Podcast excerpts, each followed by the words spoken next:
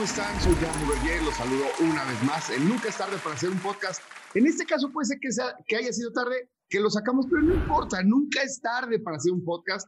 Y aquí estamos los de NET, en lo que regresamos al estudio. Y aunque creo que esta, esta alegre tradición de hacer podcast, que creo que se va a quedar para siempre. Por lo pronto saludo a mi compañera Deli de Limón, adorable, cuida a los Bravo. perritos, talentosa, inteligente, Bravo. brillante. Y Deli de Limón, Erika Fernández, ¿cómo estás, chiquilla linda? Me encanta, me encanta mi negrito que dice Deli, delicioso esto de los podcasts, con una emoción negro, la verdad es que no te lo creí absolutamente nada. Yo también estoy un poco harta de no ir al foro, de no tener interacción, de no estar, pues en lo que a mí me gusta, ¿no? El baile, la cosa. Pero bueno, yo también lo saludo con mucho cariño. Te El extraño. perrorrón, el perrorrón Claro. ya está triste, el perrorrón está deprimido, estaba con achaques. Cu- Cuando quieras te le da mantenimiento, ¿eh? no, ya. Gracias. Comentario puntual, atinado como siempre, dándole el tratamiento como tiene que ser, ¿no? Duverger. Beto Rojas. Yo sí percibí un poco la felicidad de Jan, nada más que quiere iniciar siempre con ese lado galán que tiene, con ese lado ah, sí, Denzel sí, sí. Washington, como ese formato Ajá. Morgan Freeman, o sea, para también pegarle a los que tienen humor culto, a los que tienen humor intelectual, a los que a lo mejor son un poquito más como Millán, más hipsters. Pero yo estoy feliz porque mira, abunda, abunda el balompié, está increíble, hay sorpresas en el fútbol, todo se puede dar, no sé qué vaya a ocurrir ya, pero además el invitado que tenemos no es invitado, porque es parte de la familia NET. No lo Eh, olvides, mira, ¿eh? te iba a decir varias cosas sobre el invitado. Primero, hipster el invitado, güey, no yo. Sí, cierto. ¿Qué me andas diciendo hipster a mí? Hipster el invitado. Y hablando un poco de lo que decía Erika, de que si bien te contamos con estas plataformas maravillosas y ahora podemos estar en Spotify, en YouTube y, de- y demás, generando estos contenidos de net, pues sí, cada quien es animal de, de su propia pista, de su, de su propio escenario, ¿no? Y este, y este, hay que aceptarlo, no es el nuestro, o sea, de, de repente es, es como un site, pero, pero el que sí es animal de estos territorios es nuestro invitado, nuestro querido Richie O'Farrell. ¿Cómo estás, mi Richie? Muy bien, eh, Bravo. Eh, experto en no callarse, ¿no? Es básicamente, para hacer podcast solo hay que ser experto en no callarse. Oye, pero ¿qué animal serías. Rich? ¿Qué animal serías? Porque ya no sé si aplaudir o no la presentación de que está siendo animal ya de inicio. ¿Qué animal serías en el mundo del podcast? Este, me, me- me gusta, eh, me gusta mucho el, el oso polar. Me voy a ir con oso polar. Está en extinción, eh, pálido como yo, pálido no por elección como yo. Eh, Oso escandaloso. Pero, ¿y peludo? No, peludo no está. Este, hay zonas. En la, en la pandemia hubo zonas que se descuidaron, que vamos a, a reatender y rasurar pronto mientras retomemos actividades, ¿no? Mientras sana distancia hasta en los calzones. Ojalá. Porque no se ve que sea un peligro total, sino como por zonas. O sea, hay que checar eh, eso, ¿no? Para, No, para que no se vea tan pecho, extraño. lo- hay, hay, más, hay más gente ahorita en este podcast que pelos en mi pecho este, Exacto, a, mis queda 30, a mis 30 años de edad.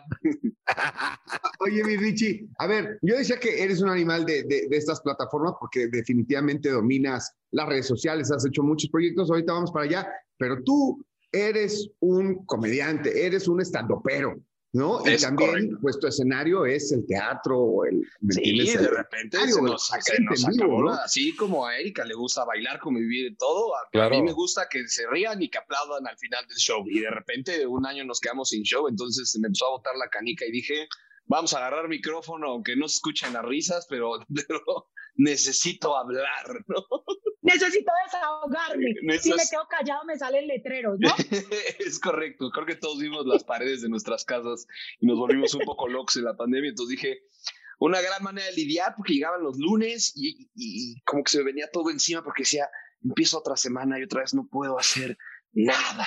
Maldita chamba. ¿Qué está sí, pasando? sí. No hay show, ¿qué voy a hacer? Sí, entonces dije, bueno, los lunes me está pasando más, voy a hacer un podcast que sirva como para hablarme a mí, pero que le anime a la banda, ¿no? Entonces la banda me da mucho las gracias. oh, tu podcast me ha ayudado mucho. Y yo, no, ustedes me han ayudado mucho al oírlo, verlo. Si no, ya me hubiera vuelto loco. O sea, es como un contenido con conciencia medio altruista porque tú ayudas, pero a la vez te están ayudando. Para los que a lo mejor no lo han topado, mi Rich, ¿qué es lo que se puede encontrar? Porque no es como la onda tal vez del monólogo, del chiste, sino como dices, una cuestión hasta medio catártica puede ser. Sí, es agarrar un tema y jugar con él un rato. ayer que grabamos estábamos platicando de, cuando eres el borracho en el avión. Entonces en la vida a veces vas a ser el borracho en el avión, qué divertido, ¿no? Te subes, le salpica chela a todos, vas gritando, te pides vodka doble, la frega. Pero a veces te toca ser el que tolera al borracho en el avión. Entonces, en la vida tienes que jugar ambos partidos y tienes que, así como cuando estás de un lado, te toca ser el que tolere. Entonces, eh, mediante comedia, pues dejas ahí un tipcito sobre tolerancia y sobre recordar que todos en algún momento somos el imbécil en una habitación, ¿no? yo, yo Qué gordo, pero como que de pronto, si yo veo así en Spotify y veo como neurosis, digo, no, este es un psicólogo, un psiquiatra que va a hablar, no, güey, me voy a deprimir, ¿no? Porque ese nombre. Eh, pues justo la, ambivalencia, porque todos estaban eh, cargados de neurosis y de ánimo. Entonces, era despotricar temas, eh, de repente señalar lo incorrecto, etcétera, pero al final decir, ok, esto, esta es la parte positiva. Y recordemos que dentro de toda la parte negativa está este, esta parte positiva y hay que usarla como ángulo motivador. Mientras están sucediendo fregares en el mundo que nos duelen mucho, ok, también están pasando estas otras. Entonces, carguemos con la neurosis, que es parte del, como dice Jack, del animal que somos. La neurosis es algo que es parte del humano y eh, vamos a, darle el ánimo, ¿no? Que es, es el equilibrio, ¿no? Exacto. Es el oso. Pero es, que si lo ven, es, el ánimo y la neurosis, porque no puedes irte en una sola, porque si no también. No, mucho, mucho ánimo hace daño, y o sea se está muriendo gente todavía por una enfermedad. Eso es una realidad. No puedes decir, todo bien, hoy amaneció soleado, ¿no, güey? Porque pasan cosas en el mundo gachas. Entonces, hay que estar consciente de ellas, pero también hay que estar consciente de las chidas o del lado chido que se le puede ver a las, a las cosas. Y de eso procuramos y, y en el proceso decimos idioteces y nos divertimos y, procuramos ahí cotorrear con la banda. Oye, eso es un buen podcast. Oye, yo decía, que, yo decía un poco, Beto, que, este, que o sea, está chingada la explicación, pero en realidad basta verlo para entenderlo de neurosis y ánimo. O sea, yo entiendo que Richie, he entendido siempre la comedia, el stand-up de Richie, que he visto en la televisión y demás, este, en Netflix, nunca se pierdan los especiales. ahí estuvimos en, Net un rato participando de Portología, que quiero hacer hincapié y agradecer, agradecer a Fox Sports que nunca nos dijeron nada.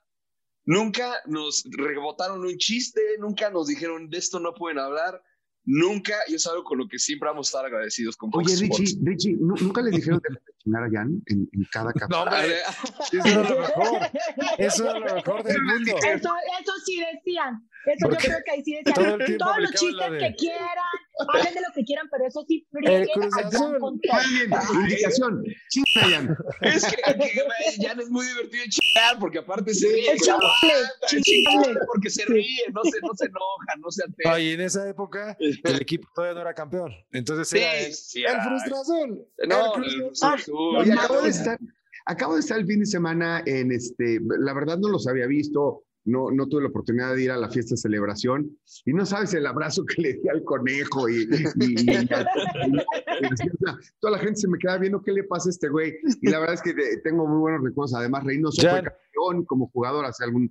enséñale, enséñale tu anillo a Rich, por favor, para que lo opine. así en confianza, ya ahorita. primero una cuba, ¿no? Te Mínimo una cuba, dice el Jan. Te sacas de una, la verdad. más de una, gordo. Oye, que me un besito primero, güey. ¿Dónde le pico para lo del hoyito, de, para el anillo de llano? es que tienes que verlo. ¿Dónde pico para el anillo de verlo, Rich? En lo, que, en lo que llega el anillo, porque a Rich se lo, se lo tengo que enseñar ese anillo. Claro, yo quiero que Rich opine, que nos diga si esto es nice o está súper naco. Yo creo que es Tú tienes que partir de cero, tú tienes que partir de cero de lo que vas a partir de que estamos hablando del Cruz Azul, entonces ya me estoy imaginando que te mandaste a hacer un anillo de Cruz Azul campeón con cierta joyería. ¿Estoy en lo correcto? Es correcto. Ahora, lo más correctísimo. ¡Acertaste! Chécalo, por favor. Y si quieres, descríbelo ahí para la banda del Spotify, que después lo verán en YouTube y en Facebook, pero chécalo, por favor, Rich. Ok, está al revés. De entrada está al revés. Ahí está. Póntelo bien, por favor, para que lo distinga eh, bonito. Tiene incrustada pedrería, color azul, color favor. Rodea el título deportivo Cruz Azul. ¿Y eh, qué son? ¿Swarovski o diamantes? Dinos la verdad, Jan. ¿Y qué diamantes? Hijo de la Es una maquinita. ¿Qué es un costalito ese de cemento? ¿Qué es eso? Wow. ¿Y desde hace cuántos años tenías diseñado este y te lo tenías guardado? Lo te- literal, es que lo estás adivinando todo, güey. La verdad es que dije, puta, entre que Cruz Azul gana o no gana otro pinche campeonato, yo me voy a mandar a hacer algo que me represente. Ya de por sí siempre tuve la idea de mandarme a hacer algo así de negro del Bronx, así chingón, de cada equipo, de cada equipo al que amo. Es ¿En serio? triste. Te lo hiciste. triste. Este anillo te lo hiciste cuando el Cruz Azul todavía no era campeón, es lo que Así estás fue. diciendo. Así. No, no, no. Exacto. Tiene un, más de un año Lo guardado. diseñó. Una triste historia real, porque además, Sí, sí. para que veas la maldición, Rich, Opina Lo- algo, lo diseñó di algo, güey. y se lo hicieron mal.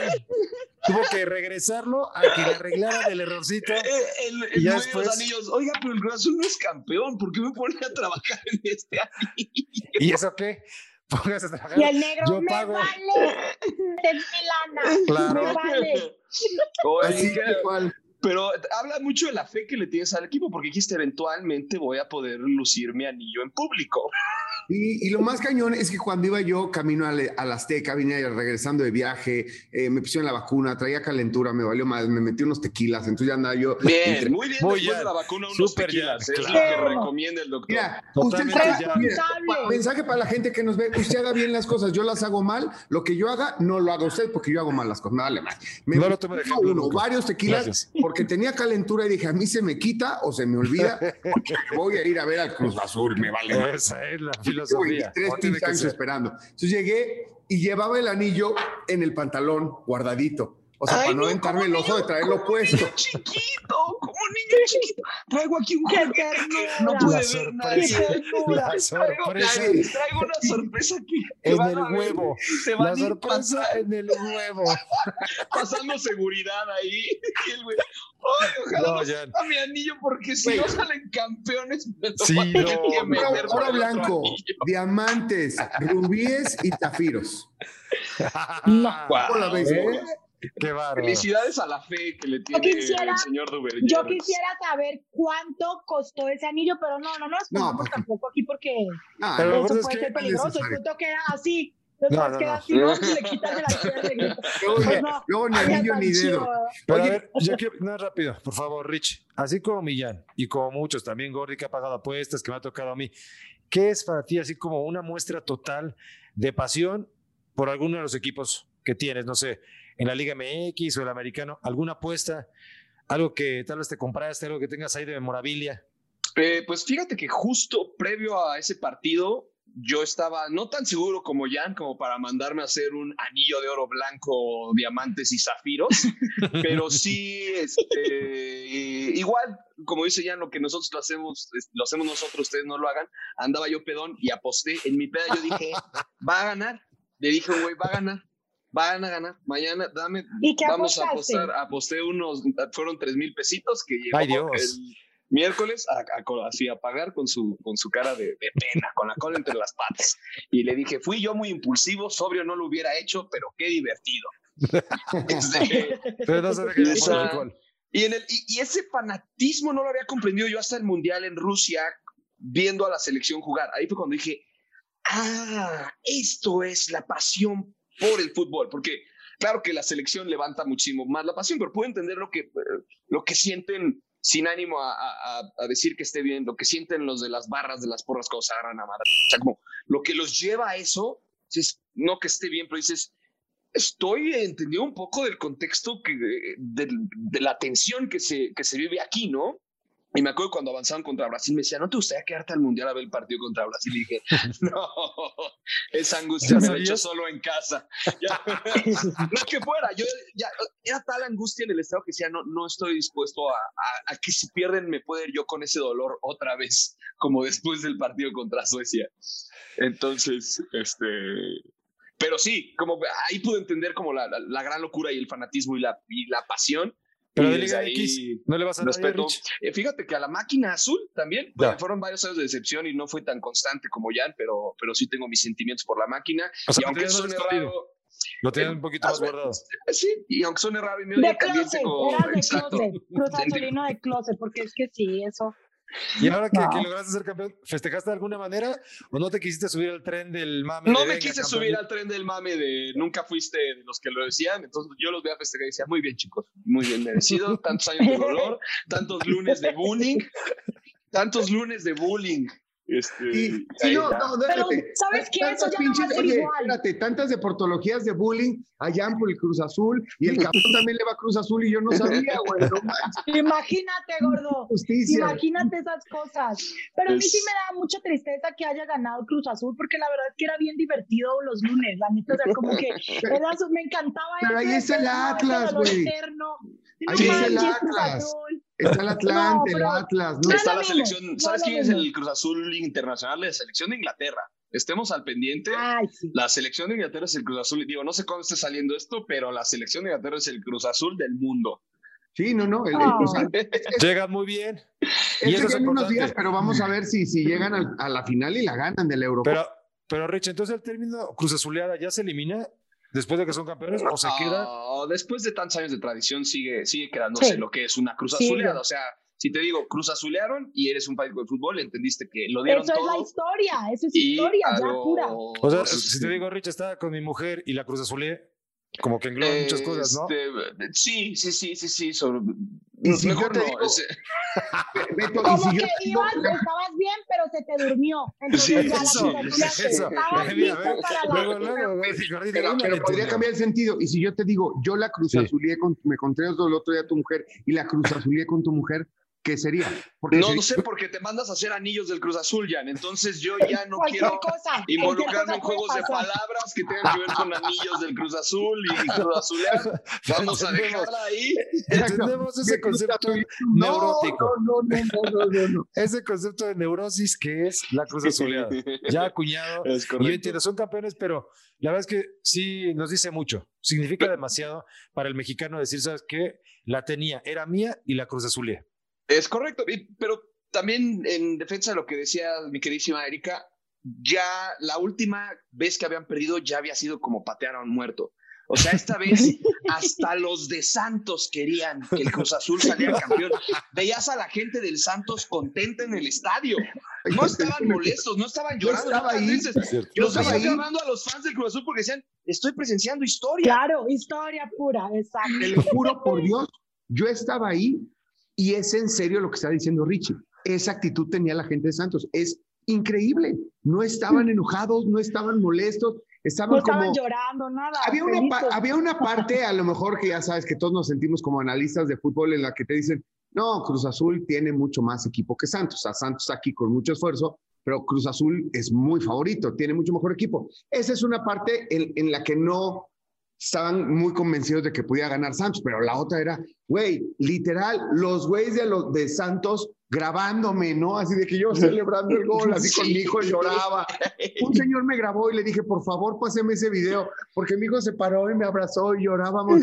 Y los de Santos, bravo, qué buena onda". Eso ya no esperando, había era- pasado. Negrito, yo lo que estaban era pendientes a qué horas ese anillo salía volando, a qué horas te robaban ese anillo ahí, gordo. No crees que estaban era ahí todos esos zafiros, todos diamantes. Sí, porque No lo- los manches. fanáticos del Cruz Azul no creo que sean así como muy tranquilos. ¿eh? O sea, que dos que tres ahí medio chacalostros. Pero oye, cuando iba muy bien el Cruz Azul, se detona la pandemia. Ahora, queda campeón del Cruz Azul. Ya podemos soñar, Rich, con un semáforo verde. Ya estamos regresando a la normalidad. Gana el Cruz Azul y ese cataclismo y todo cambia. Mi queridísimo Beto, te recuerdo que previo al último campeonato del Cruz Azul habían pasado de igual manera más de 20 años. Entonces, volvemos a entrar a lo que en deportología llamábamos el ciclo azul. Ah, caray. Eh, ¿Qué es el ciclo azul? Funciona un poquito como los semáforos del COVID. Eh, lo que sucede ahora es los fans celebran, etcétera, etcétera, y reinicia el ciclo azul, ¿no? Que es un ciclo azul que empieza a llegar otra 20 vez a más. finales, 20 Ya. años más, etcétera. Nos guardamos y luego pasando los 20, ¿cuántos son 24 años, volvemos a salir a festejar a la máquina Tú, campeón. tú le haces los Al menos no son el. Atlas. El ciclo, oye, el ciclo Atlas, el ciclo rojinegro debe ser peor, ¿eh? 50 años, no manches, es esperar No, demasiado. Sí, sí, está cañón. Me encanta que estábamos hablando de cómo fregábamos allá por ir a Cruz Azul y de alguna manera el programa encuentras sí la manera de seguir encontró la manera Sí. de seguir fregando. Sí. Todo el que sea campeón del Cruz Azul, sigue fregando al Cruz Azul. Sigue fregando el bonito. Cruz Azul. No, la, la- la verdad es que estos 23 años me parece que sí, eh, hablando, bueno, no, hablando en serio, no, no es en serio, es desmadre, pero sí, tiene razón Erika, la historia ahí está y no se borra, y, y el verbo y el Cruz Azulear y tal, se entiende de una manera y hay muchas cosas que, que van a seguir siendo rolling gags, ¿me entiendes? Frases, cosas, circunstancias en torno al Cruz Azul, que por supuesto van a dar para la risa. Pues, ¿sabes qué, qué, qué bueno? O sea, cuando menos es un equipo con identidad, esa identidad sí es de identidad, ni pedo, pues es de esa. perdedores No, bien. No te palos en la lengua. de tu identidad Tienes Como tiene que ser. No, de un equipo que siempre está ahí, de un equipo muy ganador que la cajetea en las finales. Pero al final del camino es la novena. O sea, somos el tercer equipo con más campeonatos en este país. Uy, uy, uy, uy. Y mira, Ya, ya, después de Pumas, empecemos a contar los años que lleva Pumas sin ganar. No, Empecemos ya no a contarlos. del Cruz Azul ni de Jan, porque lo que importa es Rich que está comida, con nosotros. comida. Antes de llegar a la cuestión de gastronómica, para que levantes de tope, a ver, eh, ya estás diciendo que te gusta Liga MX, Cruz Azul. Liga Cruz MX, Azul. eh, Cruz Azul. Eh, Si hablamos poquito internacional, United, Premier League, Manchester, Premier League, Manchester United, un Cruz. Azul actual en la Ya Premier está. League. Este, ¿qué, tan, NBA, ¿Qué tan triste se vuelve tu equipo cuando lo único que esperas es que el City pierda la final? Eso es lo Sí. que te hace sonreír. Cuando ya festejas que el City perdió la final de la Champions, es Sí. cuando te das cuenta que Sí. tu equipo es así, no ¡Eso! ¡Eso! No, no seas Exacto. exigente. Al menos no salió campeón el City. No seas exigente que yo le voy al Arsenal. Ese es el Cruz Azul de Inglaterra. Ese Porque el bueno. Manchester United está como en un recambio que ya se tardó un poquito, ya se tardó unos 4 o 5 años, que sí es muy molesto para, para unos aficionados que estaban acostumbrados a ganar y a ganar siempre, ¿no? Y este, estar metidos en finales de a, a Champions. Ferguson, aunque sea de la tumba, lo saquen. De ni modo, váyanse a masticar chicle y a dirigir equipo. Órale. Sí, sí, sí. y de, de NBA, Rich. De. NBA de- de- disfruto mucho a los Lakers por la historia, obviamente, y por mi queridísimo Diego Sanasi, ¿no? Oye, Y de- descansa en paz, descansa en paz. Co- eh, Kobe Bryant, que Kobe. eh, año eh, caballo, era, era animal chino caballo, y Ole. este, como, como tu padre, este caballo, aquí otro caballo. Muchos Ah, caballos, caballos, caballos reunidos. Caballo. Caballo sobre caballo. Oye, pero de NFL.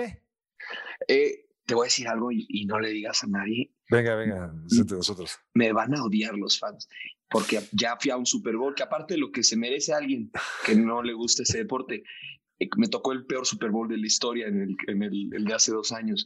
Tú lo provocaste. No entiendo la NFL. O sea, No. ni te gusta, pero Me te gusta, o sea, ni te explican. gusta nada, ¿verdad? No, me cuando me empiezan a explicar, empiezo, empiezo Sí, en mi sabes, cabeza. touchdown, touchdowns, sí. Sí, touchdown, este, que la yarda que avance el equipo, o sea, te- eh, las básicas las entiendo. Puedo ver cómo progresa un partido y decir, ah, ya me lo anotan ellos, pero eh, no, que Porque si está son, cerca de la zona de ajá, anotación. que no sé anotar, cuánto sí. vale, que si la patadita después, que si eso. ¿Sabes qué es lo peor? Y me, Rich, me que- empiezas a explicar y en ese momento empiezo a hacer. No, ahorita Rich, le Tienes diste, un monito así. ¡ping! ¿Qué le, le diste en el Ah, niés, sí, sí, le sí, pegaste sí. en el niés con una bota así, zapateada totalmente gigante a Jan Duverger porque decirle Le- que te gustan los deportes y que no entiendes, por ejemplo, NFL, no, no me acuerdo. El Ah, yo no Hiots, sé. ¿Cómo le fue al Hiots? ¿Cómo, ¿Cómo zarandeaste al pobre Sí, pero yo no no soy. Hiots. No, no, no, pero- mira, Beto. Beto, estamos en. No es cierto, Es cierto, Hay niveles, sí cierto, claro, perdón. Amo a mi Hiots. Amo a mi Hiots. Oye, Pero- por cierto, hoy que- lo mandé en su yatecito en Cozumel, lo mandé en un yatecito a mi Qué bárbaro, qué genio. Oye, pero ¿qué vamos a hacer con Don Farrell que no entiende las reglas de la NFL? O sea, No, Lo dejamos Mira, así, luego, y luego- fue el luego en el Super Bowl, luego en el Super Bowl me las explican y las entiendo y salgo, termina el partido y ya se me olvida. Le digo, bueno, ya el próximo año las volvemos a entender porque es el único día que más o menos me importa la NFL. te voy te a menos decir una cosa.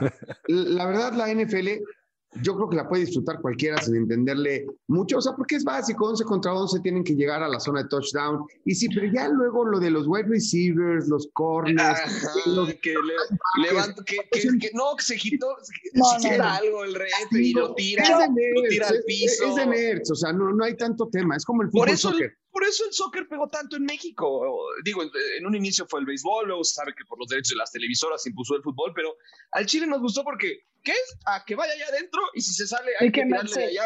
ah, ok, lo más, lo más complicado. Las únicas cosas difíciles de explicar son el, el fuera de lugar. Jaibar. Y el gol de visitante. Eso es lo único que cuesta trabajo explicar. Gol de visitante Intentamos en algún momento hacer un editorial en deportología que lo explicara y ni así logramos que mucha gente entenderlo ustedes. Ustedes tampoco. y la UEFA ya lo eliminó. Al final ya lo eliminó la UEFA. Eh, yo, soy, soy, muy nuevo, yo no me dedico a esto. ¿Ya no va a haber gol de visitante en la Champions? Ya, ya, en la siguiente Champions ya no. Lo están quitando. Justo para que exista más ataque, para que no sea lo que debemos esperar, porque yo creo que, que sirve al final y también el hecho de que la final final sea un solo partido se me hace algo brutal lo de la Champions. Sí, eso honestamente le quita swag a la Libertadores. Con, amo la Libertadores, pero es como que, ¡eh! Dos finales. Finales dos partes. como que, ¡ya! La final, vamos a darle, ¿Se acuerdan cuando los equipos mexicanos participaban invitados este, de la... Cruz Azul llegó lejos. Cruz Azul llegó Cuando llegaba un equipo, estaba por mandatorio, parte de la regla del acuerdo de la invitación es, uno, si la llegas a ganar, tú no vas a ir a representar al Mundial de Clubes en, eh, aquel momento, o bueno, la Copa Intercontinental en aquel momento, ahora Mundial de Clubes, no puedes ir a, representar a Sudamérica, evidentemente. Y la segunda es, si llegas a la final, no matter what, no importa cuántos puntos, no importa cómo acabaste, la final final se juega en Sudamérica. O sea, juegas contra, juegas la final final en el equipo de en el Estado de Sudamérica. Ya no entendí. Ya me, me, perdiste, Jan, me perdiste. esas reglas, eh, justo eso es lo que hacen esas reglas, nos pierden. Confundir. Ya, ya, ya, explicación, ya. Mm. A ver, Richie, y entonces, si difíciles se te hacen las reglas de, de la NFL, ¿qué pedo con el béisbol? Nada. Eh, me estás desenmascarando una confesión más que ahora tengo que decir públicamente. Historias engarzadas, Ricardo. No entiendo bien el béisbol. A pesar de que disfruto mucho ir al estadio, no entiendo bien el béisbol. Igual o entiendo. Sea, tú vas a tres, comer tres strikes, tres strikes, las bases, este, nueve entradas, ese fíjate que creo que lo entiendo más. ¿eh? Ahora que lo pienso, creo que entiendo un poquito más. Ese es mucho, ese es mucho más complejo. El juego per se, en, pero toda la estadística y datos, etcétera. El fútbol americano. Oye, de Fórmula 1 ni hablamos, ¿verdad, Rich? No, esa sí la entiendo bastante bien gracias al documental de Netflix Drive to Survive. Oh, Checo, venga.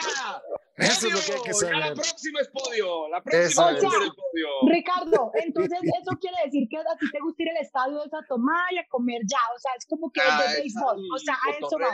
Y pasarla bien, exacto. Un buen rato en el estadio. Digo, Jan viene de, de, disfrutar una buena final. Ya se extraña. No sé si ustedes han podido ir, pero yo no. Y, y si es algo que, que anhelo ver, ver a un gran equipo jugar. Es, siempre es muy divertido y se echa muy buen relajo, buena tragadera. Este, sí, sí, sí, Hay que ir, por cierto, a los estadios que ya se abrieron, este, no a su máxima capacidad, pero en varios lados. Aquí, bueno, acá en la Ciudad de México hay que ir a ver a los Diablos, hay que llenar los estadios, este, ¿no? Para seguir fomentando nuestro bello deporte, sobre todo la Liga Mexicana de Béisbol, que necesita muchísimo apoyo. Este, tú de repente vas, ¿no? Con, a, sí, a, ver a, los, a ver a los Diablos es muy divertido. A ver a los este, diablos. ¿Ya has probado los famosísimos taquitos que están por ahí? Claro, los de cochinita pibil. Si tenemos que hablar de comida de estadio, yo creo que elegiría los de cochinita pibil del Estadio de los Diablos. Oye, a ver, cuéntanos un, poquito de ñam ñam. Este, ¿Cuándo, ¿cuándo surgió ese concepto? ¿Hasta dónde llegaste? Fuiste a miles de lugares. Cuéntanos un poco de ese, de ese contenido que hacías. La idea era eh, me gusta comer. No soy, eh, eh, que es algo que confundió la gente, no soy de comer mucho. Me gusta comer rico, o sea, una buena comida me gusta. Y me daba cuenta que los blogs de comida se trataban o de garnacha o eran como, como específicos de cosas. Y dije, ¿por qué no uno que no discrimine nada, ni para arriba, ni para abajo, ni comercial, ni nada? O sea, poder decir, voy a tragar en cada, perdón, iba a tirar unos goles, pero eh, este, poder, poder así ir al restaurante más caro o al de fast food más famoso o a los tacos de canasta o a, eh, a donde fuera. El chiste era estar sentado en una mesa comiendo y platicando. no necesariamente una entrevista, era el eslogan era tragar y platicar. Eh, hablar, ¿Y cuántos kilos subiste en, la primera temporada? Eh, fíjate que sí, sí se suben bastantes kilos haciendo, te empiezas a ver, porque aparte sale semanalmente, entonces te empiezas a ver semana a semana.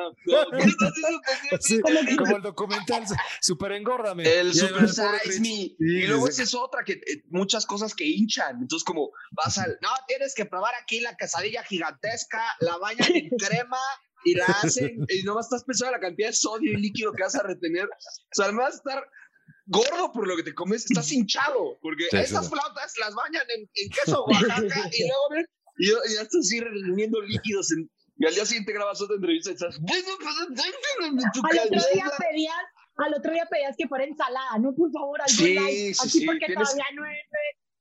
Honestamente sí, tuve que aprender a la mala a comer bien cuando no estaba haciendo ñam ñam, porque me estaba haciendo daños este, de, al estómago, o sea, ya, me estaban dando agruras, tenía problemas estomacales, entonces... ¿Y qué fue como lo más exótico que llegaste a comer? Y, em, pues hubo muchas cosas. Fíjate que en el, Mundial de Rusia fuimos a un restaurante mexicano y qué risa. No paramos con Alo Villar de la Ruta de la Garnacha, que es el mero mero de la comida. No paramos de burlarnos de la comida rusa.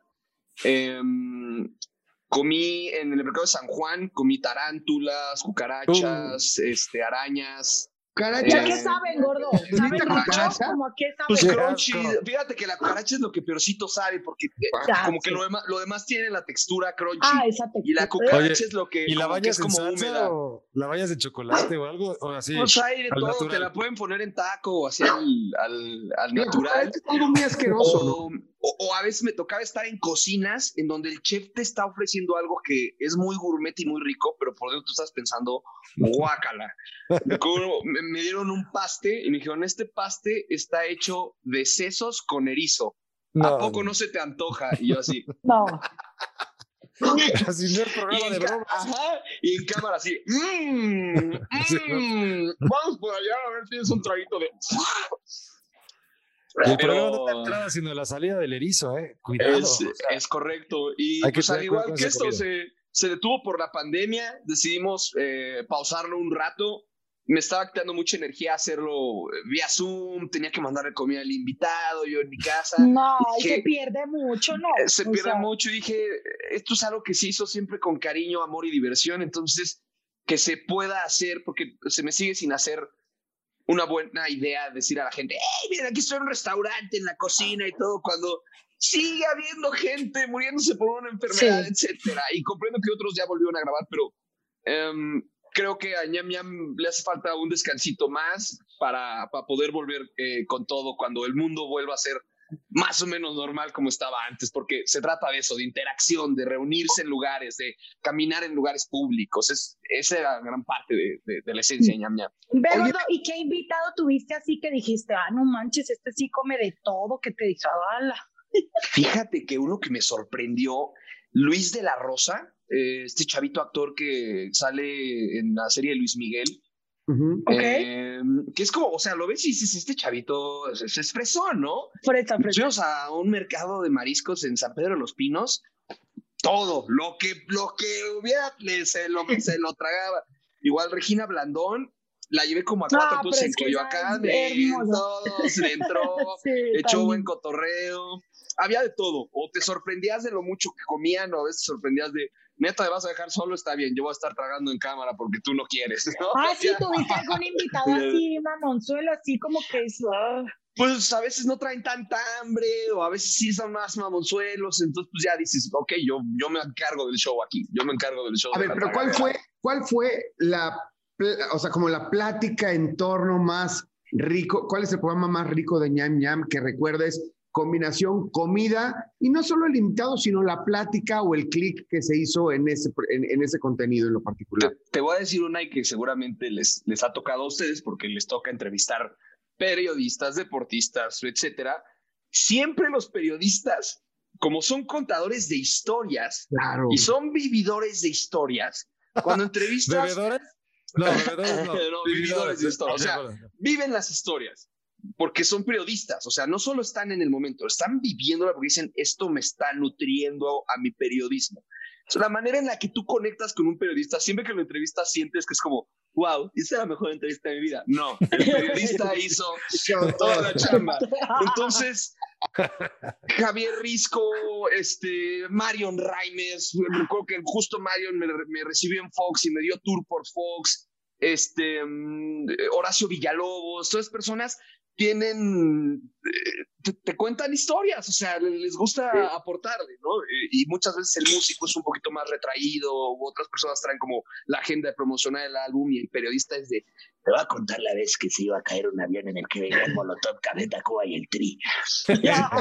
vámonos, arráncate, Tú hablas, yo como. Eso es lo que Mientras tú echas un taco de cerdo, no, Que esa es cierta, ¿eh? Tú suéltate con todo. Esa es cierta, ¿eh? Es de Claudio de Telehit, esa, esa es cierta, ahí se ah, la contó hace poco, carnal, ese dice carnal. que que casi se muere todo el rock mexicano en un avión. Entonces, Imagínate, eh, recuerdo eso muy mágico, porque no, no, te puedo decir específicamente uno. Hubo gente que admiraba mucho y no disfrutaba yo tanto la entrevista porque estaba yo concentrado en que saliera bien. Hubo gente eh, que me hizo reír muchísimo durante la entrevista. Hubo como que todos se disfrutaban de una manera distinta y, y, algo muy bonito es te enseña. Y voy de nuevo a ustedes que entrevistan y hacen periodismo, aprendes. Terminas una entrevista y dices, órale, este güey está aquí por algo, o sea, no fue de agrapa, ¿no? No está aquí por su linda carita y porque se le abrieron las puertas, las puertas las fue tirando y, justo era eso, presentar a la banda como, mira, esta persona es digna de admirar porque lleva todo este tiempo fregándole y porque pues, desde cero. Y... Esta persona también come y hace del baño como tú. Claro, exacto.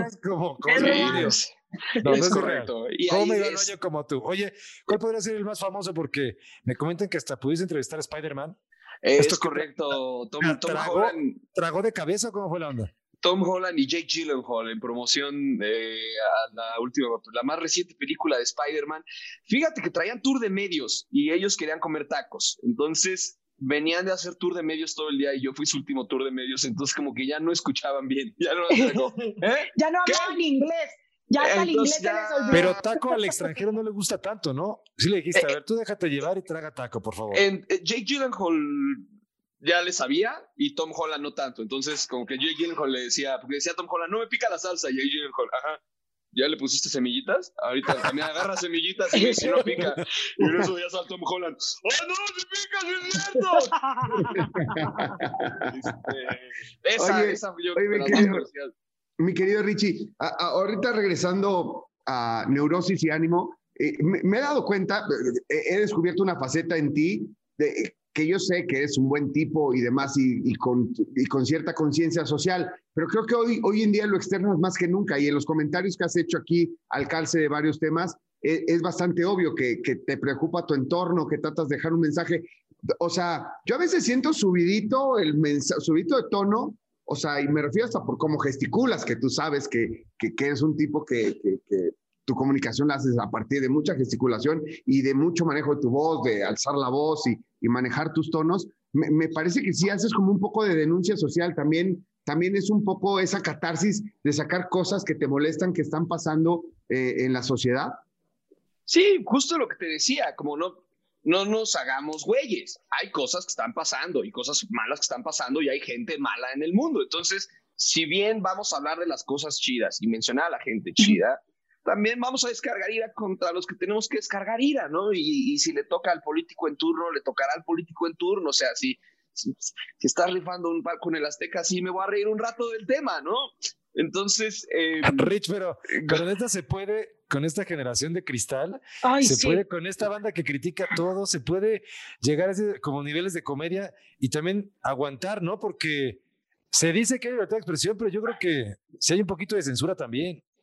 Es, es, es, muy chistoso cómo la gente abandonó el tema eclesiástico, el tema de, lo, de la iglesia, porque decía que controlaba cómo pensabas eh, mediante los comportamientos éticos.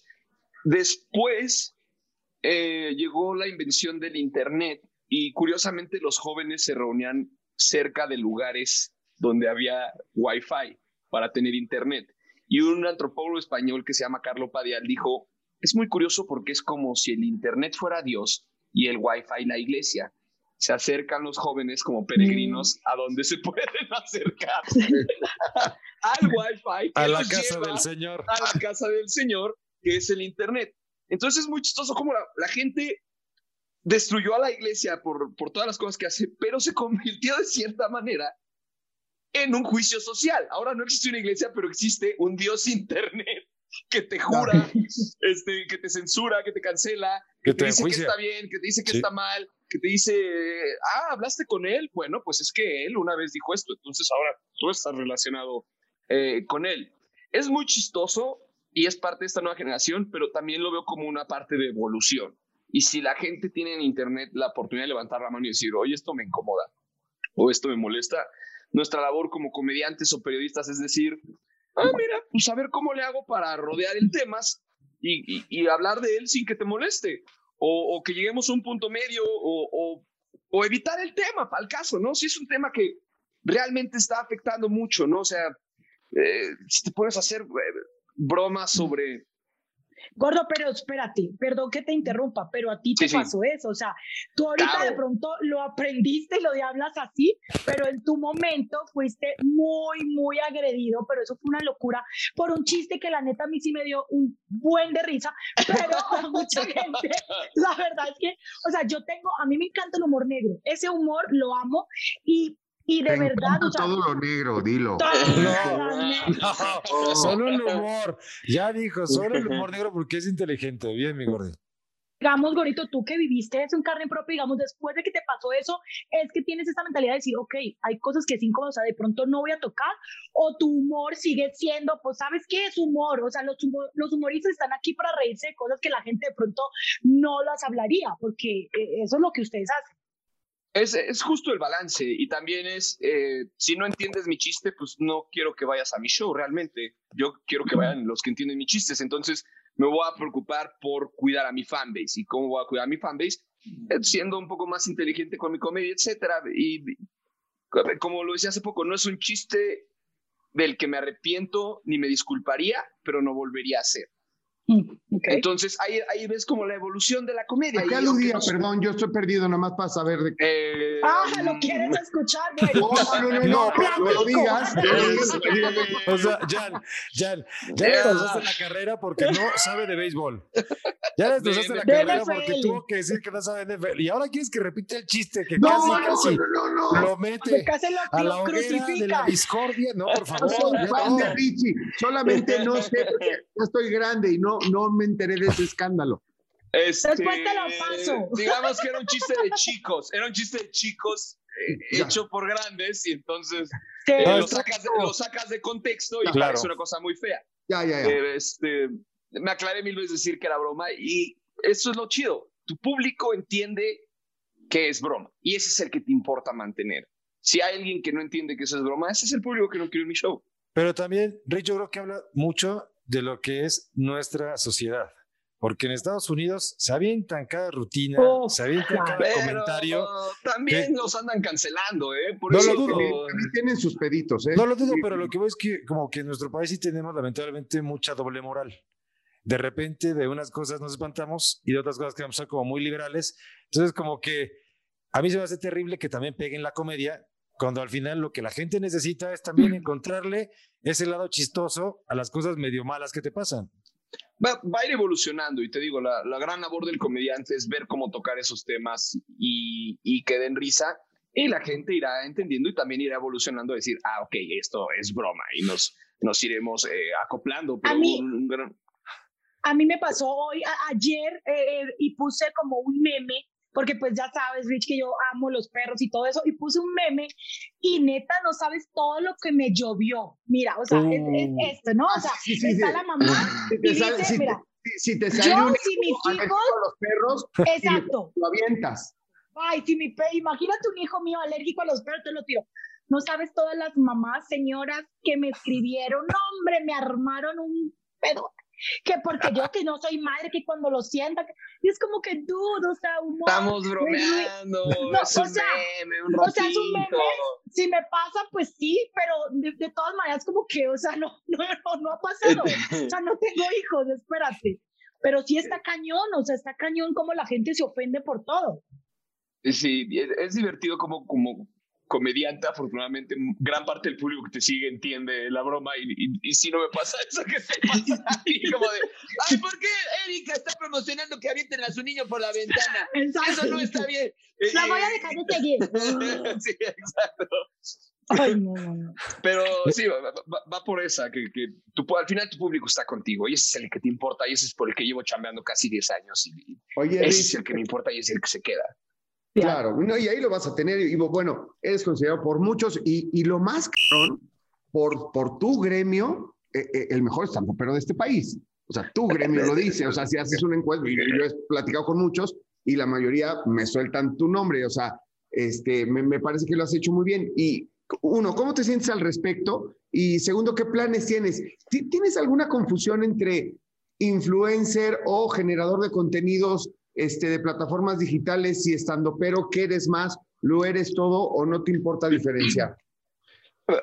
Algo muy importante cuando empezó la ola de comediantes es que no teníamos difusión, no teníamos cómo pagarnos difusión ni espacio de difusión. O sea, por más que yo fuera muy lindo y muy simpático y te dijera, hola Jan, me entrevistas, llevo seis meses haciendo stand-up. Ah, ok, güey, este, me avisas en otro rato, ¿no? Eh, necesitábamos las plataformas como medio de crecimiento, pero creo que a mis 30 años y con cómo veo el mundo ahorita, si bien las plataformas sirven para mantener a la gente cerca y para que estén yendo a los shows, cuando dejas de hacer las cosas por las plataformas y las haces por el origen, por lo que empezaste, que es quiero que se ría la gente, que sí, las plataformas definitivamente ayudan a que se llenen los shows, definitivamente si te ven un millón de personas en ñam ñam, se va a llenar muchísimo más el show que cuando te ven 45 mil en Neurosis y Ánimo.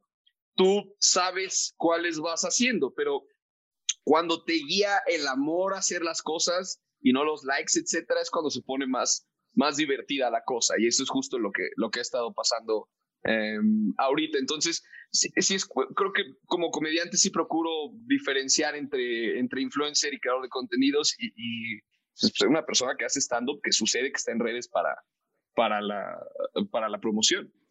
Gordito, ¿tienes algún, algún proyecto nuevo o algo que en lo que estés trabajando, algo que queramos saber. Eh, está el podcast Neurosis y Ánimo, que ya los invitaré eh, uno a uno a ustedes para que me cuenten historias, que es justo eso, hay platicar historias, divertirnos, aprender del invitado y echar buen, buen cotorreo.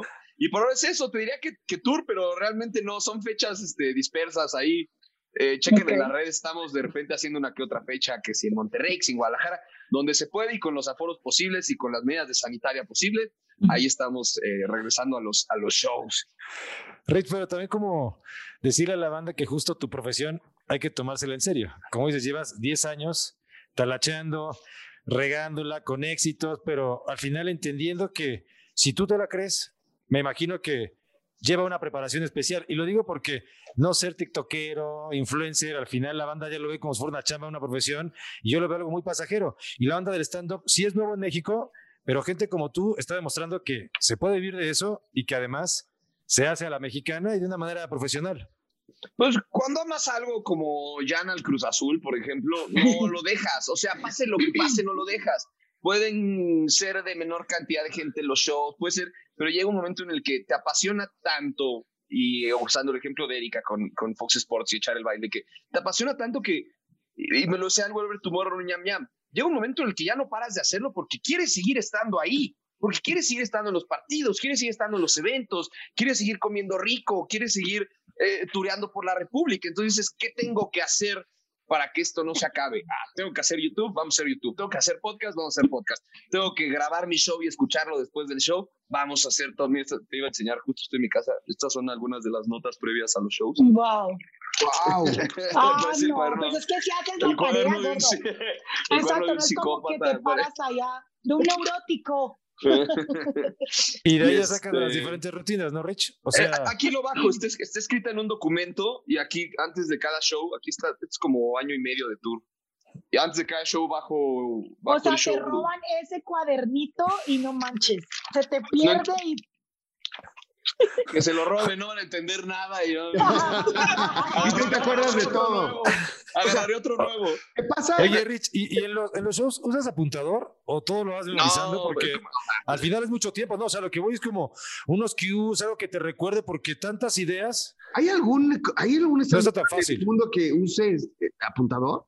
No. No, como O sea, traes aquí, como sufre, Sí. como surge del odio, del enojo, de la tristeza, de la risa de algo, es algo tan que surge tan de la pasión de algo.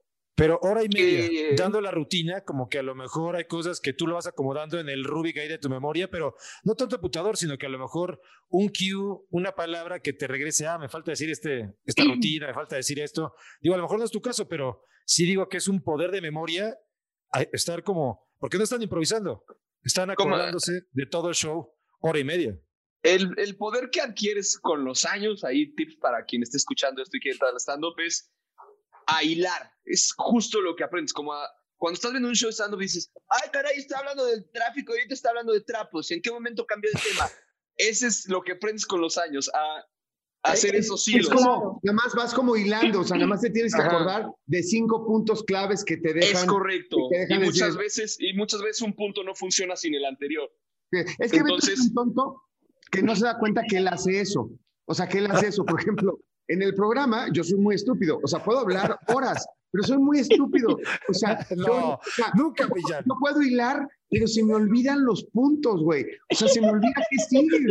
Y yo soy su apuntador. Pero Yo eso soy quien le digo. cosa, Y Nelson, al eso ya final es eso hacemos, o sea, porque en el programa improvisamos. O sea, simplemente es, vas a tal dinámica, vas a tal tema, va- y de ahí pues los, los deshacemos, ¿no? O sea, O sea, quiere ¿Cuántos años llevo, y cuántos años llevo Beto, cuántos años lleva Beto improvisando desde morro? Exactamente Yo lo veía improvisar. Sí. O sea, de cuenta que a nosotros las juntas de producción no nos sirven para nada, es para desahogarnos nomás porque nunca nos acordamos de qué sigue. ¿Qué sigue? ¿Quién te cae? Eso, eso es. No, bueno, vámonos. pues que las juntas de producción hablamos de qué hicimos anoche, cómo lo hicimos, con quién lo hicimos, qué pasó, qué no pasó, si se paró al baño y decía, no, no, no, nos decimos Hicimos. todo en las Y no juntas de producción. No, es que es de padre desde organizado. Y lo digo porque también tú tienes tu metodología, Rich. O sea, no es nada más subirse al escenario y a ver de qué me acuerdo. Nos enseñas No, ahorita, por ejemplo, No, ese- no, total, esas notitas y todo aquello. Me imagino espérame, que Beto, pero yo le Sí. quiero preguntar, porque yo creo que en ese cuaderno también me supongo que tienes cosas que te van surgiendo en los shows. O sea, Sí, en entonces, este- entonces dices, me salió un nuevo buen, un, aquí un buen y remate. te bajas y tomas nota, y por eso te grabas, porque de repente hay un muy buen público, te da un muy buen show, eso es un hecho. Un muy buen público te da un muy buen show. Entonces, cuando tienes un muy buen show porque hubo un buen público y grabas todos tus shows, dices, este es uno digno de escuchar. Y va y tomas noticias, ah, mira, esto estuvo bueno esta noche. Ese tipo de, de Es que cosillas. la adrenalina de, la gente en vivo este, te emociona tanto, te echan dar la, o sea, no solo el cuerpo, sino la cabeza, que bueno, un mismo tema en el que tenías una historia eh, este, y remate el chiste, lo- como Polo Polo lo haces enorme, ¿no? Y sacas 20 chistes al- alrededor seguramente por la emoción que traes con el público. Justo lo acabas de decir perfecto. Cuando la energía en la habitación del público es positiva y están aplaudiendo y todo, es como cuando estás contando chistes en una familia, en una, en en una Sí. comida familiar. empiezan pues a llegar que- todos, así todos Ajá, te empiezas- mundo. se te empieza- ¿por, qué? ¿Por qué? Porque y mucha gente no cree en esto, pero se hace la energía de un cuarto. Entonces, la energía de un cuarto se te está aventando toda a ti, pues te sientes más contento y dices, a ver si les gustó este, pues les gustó este, ¿no? Y lo dices y se ríen más. Pasa en otras, pasa en otras ciudades que dices una cosa improvisada y no se ríen ni dices, ah, pues madre, a ver, me voy por otro tema ya no improviso, ¿no? Ya vi que no. Pero cuando no. recibes energía, te va, te va, se te va inflando el pechito y dices, ok, voy a, voy a, voy a improvisar este poquito, este público me está dando esta chance. Y ahí es donde Oye. surgen grandes chistes. Gorito, ¿y cuál ha sido de pronto el público más difícil? ¿Qué ciudad que, di- que digas, híjole, o sea, no, estos cabrones no se ríen es de nada? O sea, aquí ya quiero Pachuca. terminar y me quiero ir. Ay, no. Este, ha habido, ha habido varios, fíjate que, eh, y, y no culpando al público, pero Chiapas, ¿no? O sea, haz de cuenta que yo pagué por ir a verlos. Todavía en el and greet, haz de cuenta que yo me había, yo me había formado para conocer a ellos. No sé qué pasó esa vez en Chiapas, que andaban muy, muy apagados. Eh, y en shows privados, todo, cualquier comediante tiene, hasta el mismísimo Mar Chaparro tiene grandes anécdotas de shows privados en las que, en las que pues la pasan. ¿Se acuerdan cuando el expresidente dijo, ya sé que no aplauden? Así es, tu Ay, mente, horror. tu mente en un show privado todo el tiempo. Cada vez que te... ca- ah, en un show privado, en los primeros 15 minutos te das cuenta si se va a ir al carajo o no.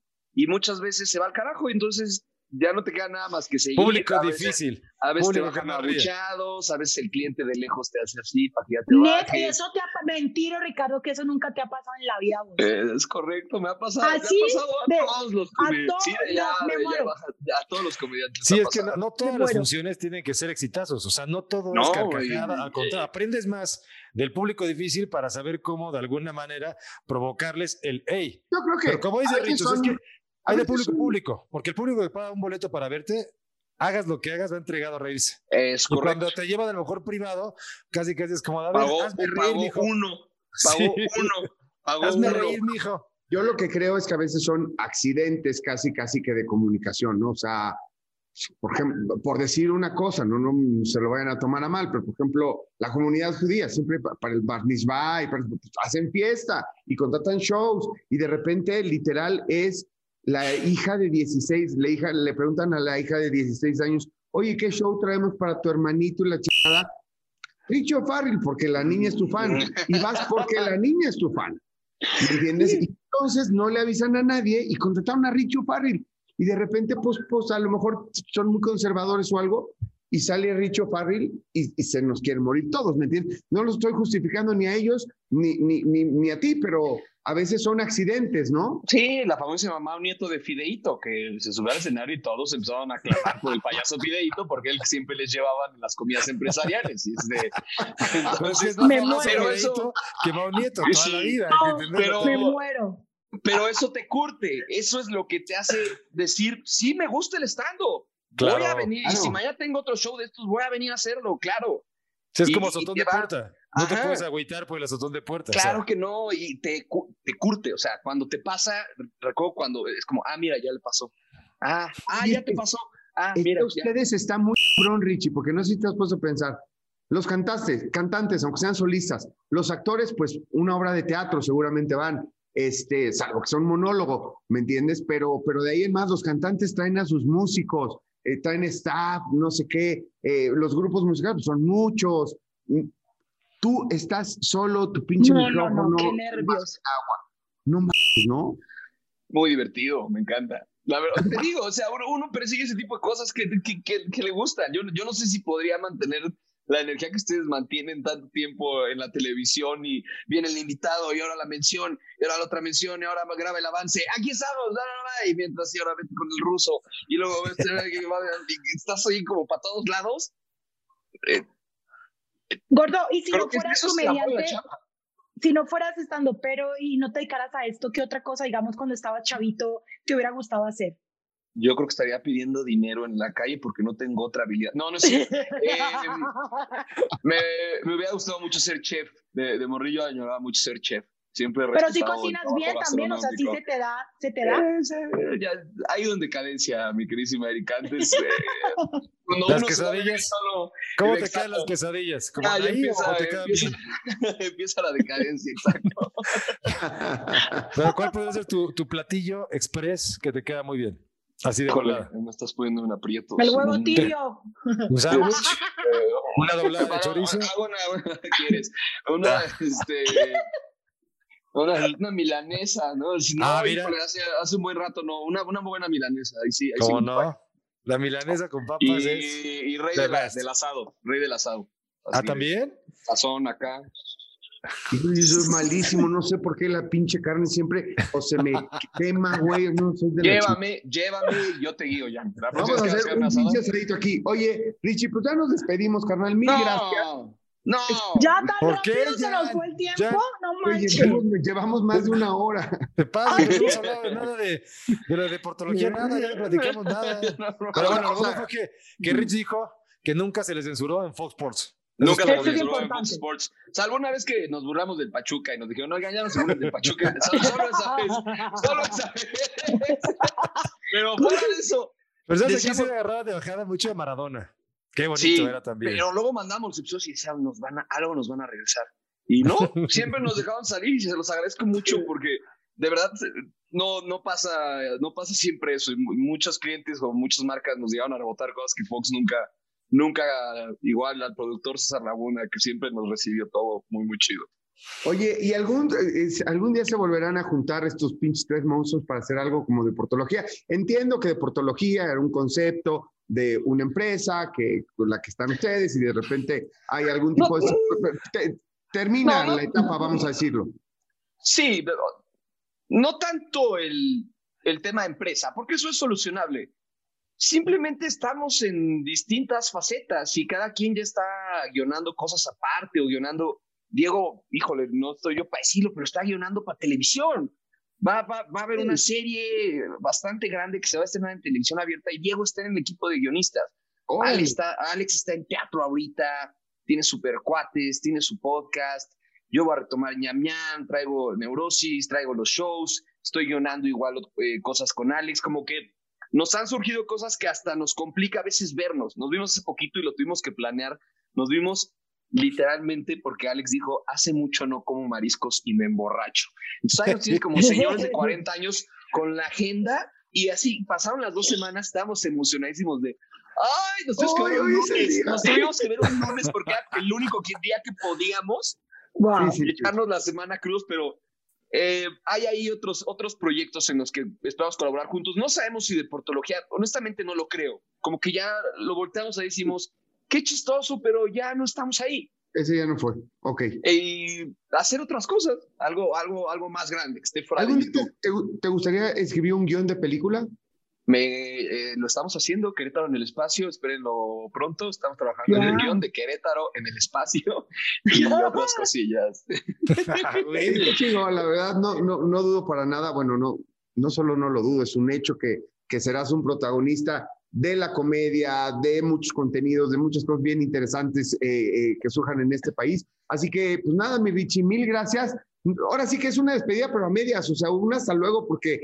hasta luego. No, nos vemos para echar la neurosis también, ¿no? Eh, y queda, queda, queda, pendiente este neurosis y ñam ñam con los tres, ¿eh? O sea, por separado. Con, con Erika desde hace mucho quería hacer un ñam ñam muy padre en el que viéramos cómo se hacen las croquetas y no nos las comiéramos. Pero ah, qué chiste tiene. No, no, pero donáramos todas las croquetas. O sea, ahí decirle para que. No, dinámica Gordi, preguntas rápidas, pierde Rich y trae croquetas. Y eso es, no manches, ya. Claro ya estoy tanto con los perros que me quieren invitar a comer croquetas. Es más, hasta marcas me quieren pagar con croquetas. No manches. No, pues, o sea, neta. No, pues ahí sale si nos, nos rifamos el ñam ñam y lo donamos a una asociación, pero una buena cantidad de kilos de croquetas. Una, una, una buena cantidad de kilos de croquetas.